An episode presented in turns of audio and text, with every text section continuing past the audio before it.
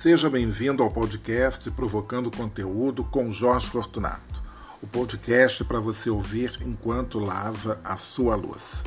Aqui você vai encontrar conversas com muito papo aleatório, multitemas, cultura, viagens e o que mais surgir aqui na minha cabeça. A ideia é falar de A a Zinco, chegando ou não às devidas conclusões. Ficou um pouco confuso para você? Então é aqui o seu lugar.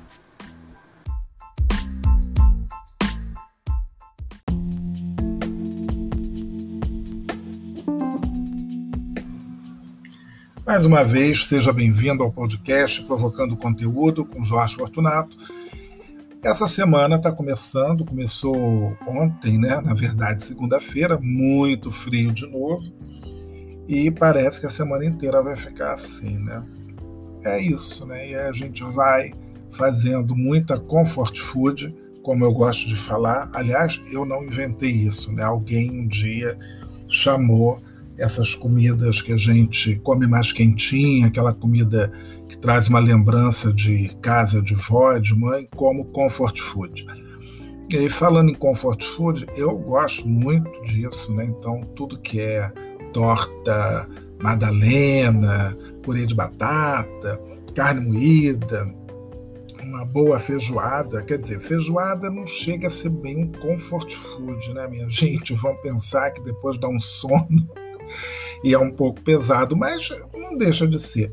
Eu gosto muito de uma feijoada mais light também, mas na verdade feita com feijão branco e tal, aí entram aquelas carnes salgadas, mas fica um pouco mais leve, então tem mais cara aí de comfort food. Mas, falando em feijoadas, comfort food, comidinhas, etc., é, eu ontem estava comendo de sobremesa um iogurte, que foi um hábito que eu peguei com uns amigos meus, né, que moram na, na Bretanha, lá no, na França, e, bom, uma família que eles gostam de. Sempre a sobremesa era iogurte. Eu notava aquilo, eu ficava assim, até meio sem graça de perguntar, pô, todo dia vocês, a sobremesa é iogurte. Bom, quando não era isso, tinha de vez em quando uma torta né? Mas assim, uma ocasião especial. Aí tinha uma torta de morango, uma torta de uma fruta né, da época, sei lá, e aquelas tortinhas, né, uma massa, com cremezinho e a fruta e tal, cerejas, enfim. Mas o iogurte era o que imperava.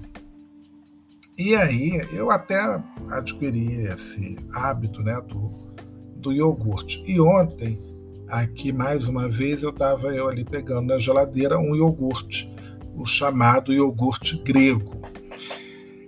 E é claro, né, que iogurte grego a gente só vai mesmo provar na Grécia, né, porque é o autêntico e é o verdadeiro. E tem esse nome, na verdade, para eles é um iogurte natural, nada mais do que isso. Não vão chamar, claro, de iogurte grego. Ou pelo menos eu não tive essa preocupação de perguntar isso mesmo eu não me lembro de ter perguntado, olha, vocês chamam aqui o iogurte natural de iogurte grego?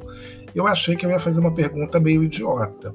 Então eu me lembro que no hotel, no dia seguinte assim a minha chegada, né, eu fui tomar o café da manhã, levei aquele susto com o iogurte grego, que estava servido assim num tipo uma bacia quase, né? E o cara veio, trocou. Eu não me lembro agora se ele trocou, se ele trouxe alguma coisa da cozinha, despejou. Bom, enfim, também já estava lá e eu não me lembro direito de, de ter visto a troca. E ontem, quando eu peguei o nosso iogurte grego aqui, de uma marca, que não é a marca que lançou, porque teve uma marca, né, que era assim, tipo, a líder, digamos, do iogurte grego aqui no Brasil. Quando ela lançou, foi um boom vendia assim a peça, todo mundo comprando. E aí, claro, né, uma, um produto que faz sucesso, eles começaram com aquelas variações, que eu acho que é uma coisa muito nossa, né? Não sei, não sei como é que é isso.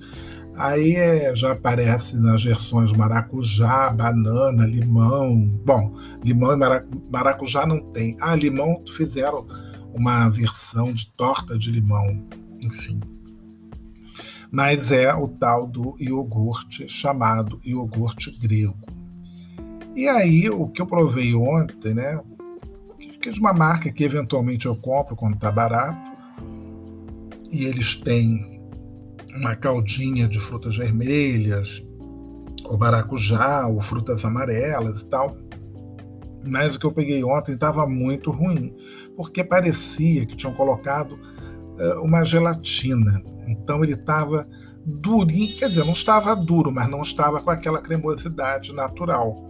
Então estava muito esquisito. Bom, comi, né? Porque não tinha jeito, não ia jogar fora, não estava estragado, né? Claro.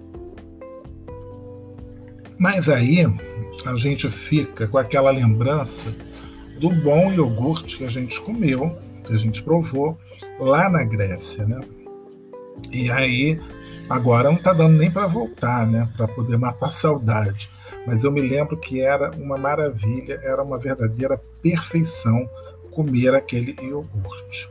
E foi um encontro assim tão fantástico, porque aí eu peguei logo um potinho, né?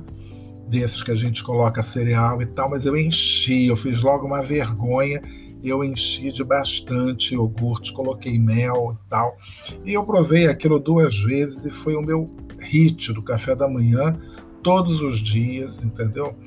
E depois quando eu saí de Atenas, fui para Mykonos, a mesma coisa, só em Santorini que foi assim, né, ladeira abaixo, porque Santorini, hoje nem é dia de falar de viagem, né, mas Santorini é o seguinte, ou você fica num hotel e paga os olhos da cara, ou você fica num hotelzinho, que foi o meu caso, né? Eu fiquei num hotelzinho, fiquei em Fira, né? Não fiquei de frente para o mar, evidentemente, porque quanto mais, né, você fica para frente do mar, naqueles hotéis né, que ficam ali de cara para a caldeira, você paga muito mais caro. Né? E a hospedagem em Fira já não é barata.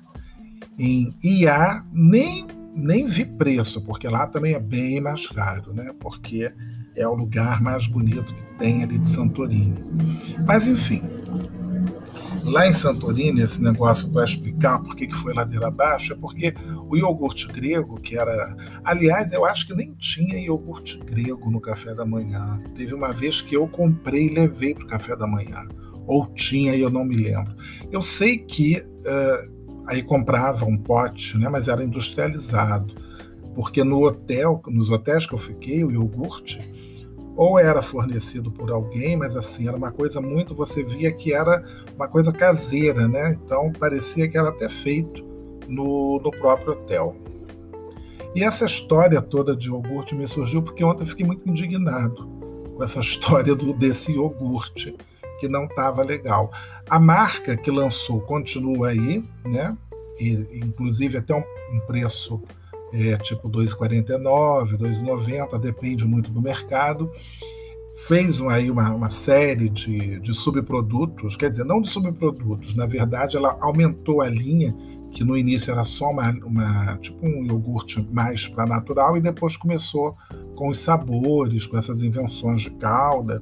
E eu achei isso meio sem graça, achei que não tinha nada a ver, porque nada se compara ao sabor né, do, do próprio é, iogurte natural, que é muito bom e eu acho que todo mundo gosta, bom, pelo menos eu adoro, né? Se todo mundo gosta, pelo menos eu adoro. Mas enfim, é, quem não provou, prove, porque. Mas na altura do campeonato, acho difícil alguém em sã consciência que ainda não tenha provado. Embora tem coisas que a gente gosta e tem outras pessoas que detestam, né? Então, pode ser que você que esteja ouvindo isso deteste iogurte. Como eu conheço gente que não gosta de manteiga e já estou levantando aqui a mão, não gosto de manteiga. Uso manteiga para fazer bolo, até para cozinhar, eventualmente, mas a manteiga pura, crua, num biscoito, num pão, não como de jeito nenhum. Nem manteiga, nem margarina. Eu tinha essa implicância com azeite, mas agora tenho até usado bastante. Mas ainda é difícil colocar azeite puro assim numa salada e comer tenho lá as minhas reservas, sei lá por quê. Mas esse papo todo aqui não vai se restringir, evidentemente, só à comida, porque é, hoje de manhã, na verdade, ontem de manhã, porque ontem foi segunda-feira, é, me aconteceu um. Não me aconteceu nada, na verdade. Eu liguei a televisão e aí estava passando um programa de tipo um talk show, né? né e estava naquele canal, uh, o canal 648 da NET, que é o Film and Arts, ou Films and Arts, alguma coisa assim. Eu acho que era o antigo Eurochannel, não tenho muita certeza. 648 é para quem tem essa net, claro, e tal. E logo em seguida, eu fiquei dando uma olhada no programa porque tinham dois atores que participaram de Game of Thrones. Era, uma, era um programa de 2019 também. É, até porque é auditório cheio, né? Só podia ser um programa mais para antigo. E eu, uh, eles estavam ali animados, estava a Emilia Clarke e o outro ator era o Jason, um cara alto, de cabelos compridos e tal.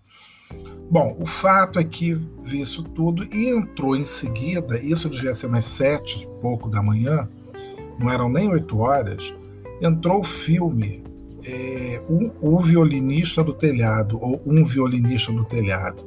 Já não me lembro direito se é O Violinista no Telhado ou Um Violinista no Telhado, uma coisa assim, que é um filme, um musical de 1971.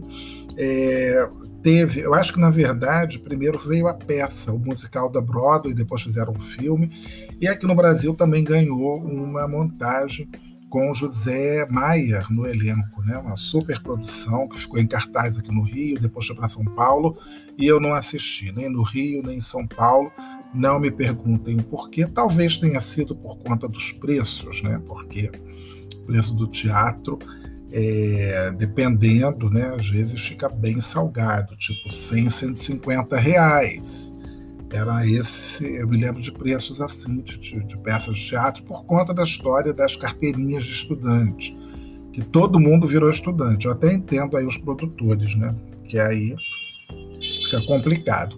Ao mesmo tempo, eu acho complicado também um espetáculo às vezes tem muito patrocinador, né, podia dar uma aliviada nos ingressos, né? Mas, enfim, eu também não entendo dos custos e eu sei que o elenco era muito grande, né? Quanto que o Zé Maier de repente não cobrou para fazer esse espetáculo, essas coisas todas, né? Então a gente nunca sabe de nada, não estou aqui também para ficar analisando planilha, não, não sou da, da lei que dá patrocínio, bom, enfim, isso é uma longa discussão mas sou sempre apoiador da cultura e eu acho que tem que sim ter os benefícios, né, os incentivos, porque é difícil levantar uma produção, né?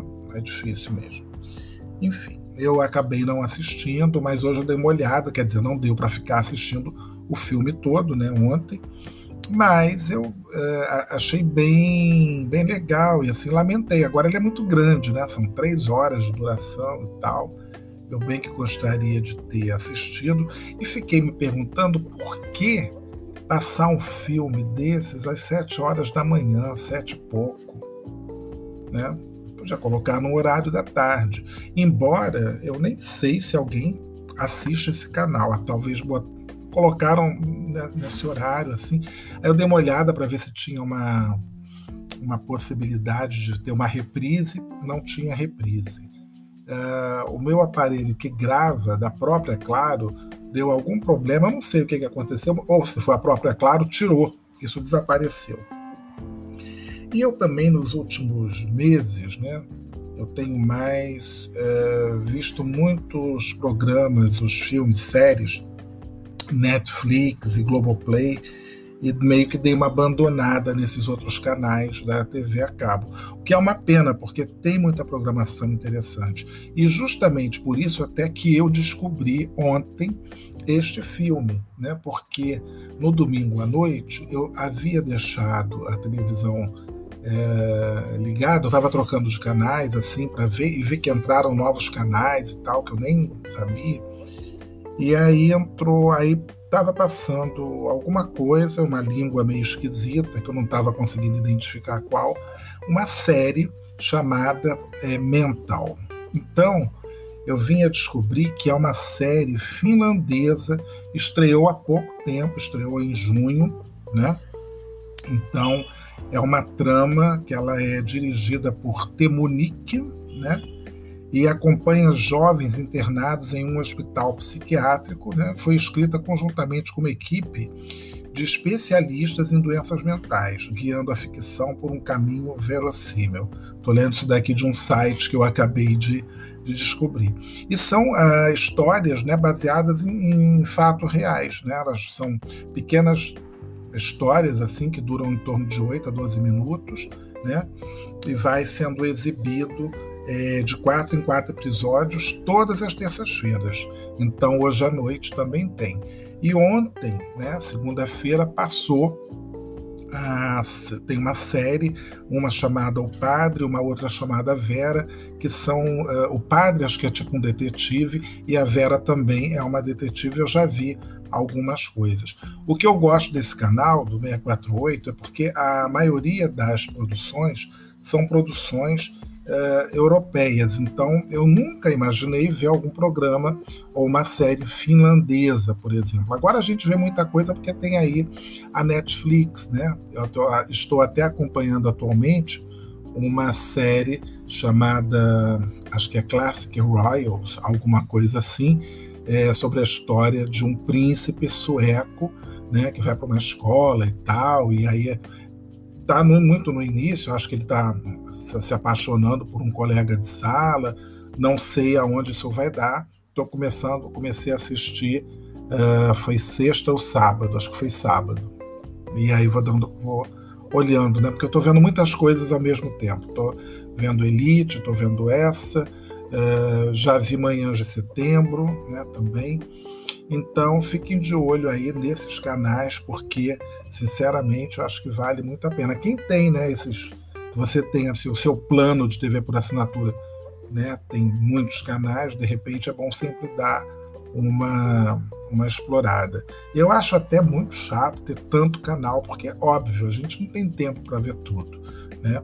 E mesmo se tivesse, ia ser uma loucura você ficar o tempo todo assistindo só a televisão. Né?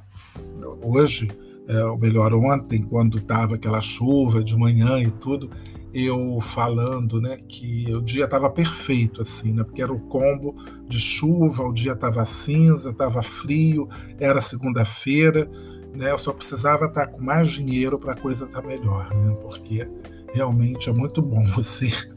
Eu gostava disso, às vezes, quando eu estava num pique muito grande de trabalho, aí caía uma segunda-feira, um dia assim, fechado, difícil, etc e tal, mas eu estava em casa, porque trabalhar com o tempo assim, para quem trabalha no turismo, não é nada agradável. Eu já fiz muito tour embaixo d'água, com frio, tendo que tirar leite de pedra para poder trazer um pouco de alegria para as pessoas. Imagina as pessoas no Rio de Janeiro, né, que vendem como sol o ano inteiro, e você está aqui, não vê nem o corcovado, chegava, não dava para ver nada, tudo cinza, enfim. Então, já trabalhei nessas condições e não é fácil, é muito complicado, a gente tem que ter muito jogo de cintura, até um certo cuidado né, com uh, o turista, quando é possível mudar assim a programação. Já fiz muito disso, já tive sorte e de trabalhar também com agências que me permitiam fazer isso. Ter uma flexibilidade. Né? Eu já mudei todo um programa em benefício do grupo por conta da previsão do tempo. Então, né? Às vezes é complicado, porque tem alguns lugares que as pessoas não entendem direito que o privilégio é de quem está pagando, é de quem está pagando o tour. Né? Então, eu acho que a atenção e o cuidado é para ele. Ele está vindo para cá. Se eu tenho uma possibilidade, tem uma brecha, olha, hoje o tempo está horrível, mas amanhã vai estar maravilhoso. Eu vou transferir tudo para outro dia. A gente tem que se virar para poder agradar o cliente. Eu penso dessa maneira, eu acho que tem que ser assim.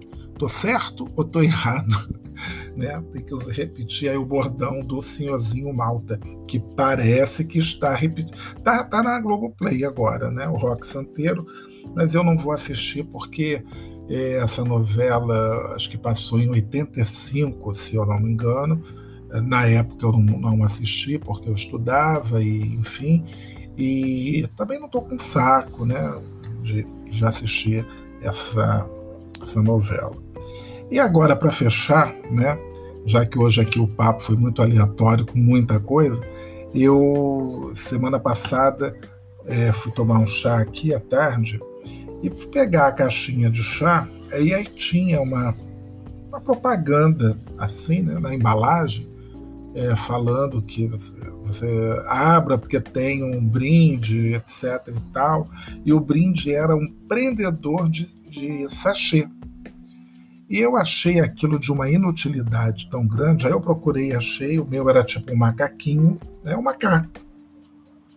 E tinham outros, mais três, com formas também de animais, mas aí você tem que comprar a caixa do bendito, porque vem um por unidade, imagina. E aí, tudo bem. Comprei, quer dizer, abri o negócio, né? Mas realmente a gente precisa de um prendedor de sachê de chá. É quase um quebra-língua, né? Sachê de chá.